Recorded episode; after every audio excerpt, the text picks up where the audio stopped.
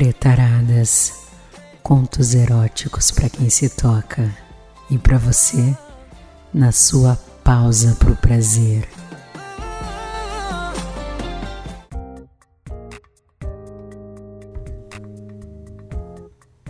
Eu estava na casa do meu melhor amigo Marcelo. Pedimos uma pizza e íamos assistir um filme. Apenas nós três: Marcelo, Maurício, seu companheiro e eu. Daniel, seu irmão mais novo, chegou sem avisar. Nos 10 anos de amizade com Marcelo, eu nunca tinha prestado atenção no Daniel.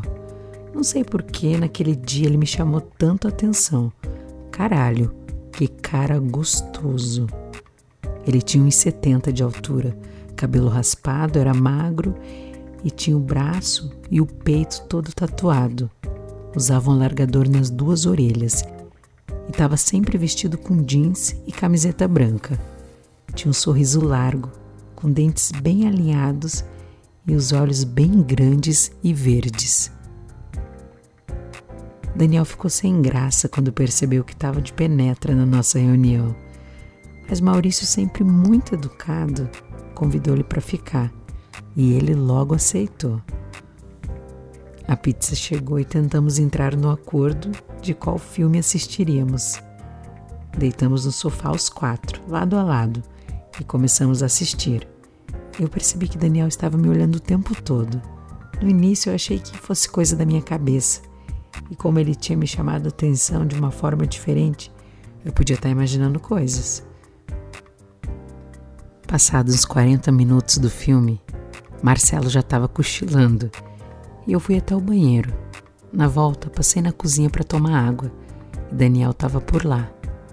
Sorri para ele e me servi de água. Ele me olhava fixamente, mas naquele momento eu não percebi suas reais intenções. Quando virei de costas, ele me puxou pelo braço e perguntou: Tem certeza que quer voltar para a sala? Eu não contive minha cara de safada que adora uma sacanagem sem rodeios. Cheguei bem perto dele e falei no seu ouvido: Por quê? Aqui na cozinha tem coisa melhor para fazer? Ele me puxou de costas e, sem falar nada, começou a acariciar meus peitos e lamber meu pescoço sem pressa. Eu comecei a esfregar minha bunda no pau dele, enquanto ele acariciava minha buceta. Era uma noite quente e eu estava com o vestido bem solto. Ele abaixou minha calcinha, deu umas mordidas na minha bunda, me sentou na bancada e começou a me chupar. Lamber de leve meu clitóris. Ele chupava, sugava, lambia e eu me segurando para não gemer alto. O Daniel levava jeito, não tinha pressa nem pudor. Do jeitinho que eu gosto.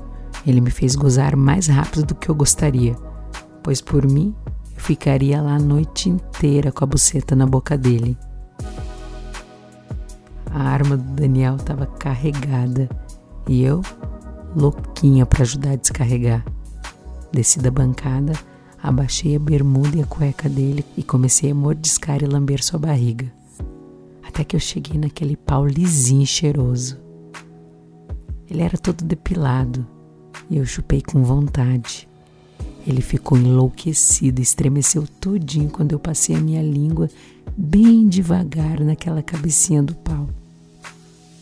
Escutamos um barulho na sala e ficamos apreensivos, porém com mais tesão ainda, com a possibilidade de sermos vistos. Eu apoiei ao lado da porta para ter visão para a sala. Levantei meu vestido e convidei ele para me pegar por trás. Ele estava com um pau imponente e só de imaginar ele entrando todinho em mim, minha buceta não parava de piscar. Ele começou com movimentos lentos. Ele queria judiar de mim, mas quem judiou dele fui eu, porque minha buceta apertadinha, a cada socada engolia e segurava o seu pau, soltando bem devagarinho. Oh.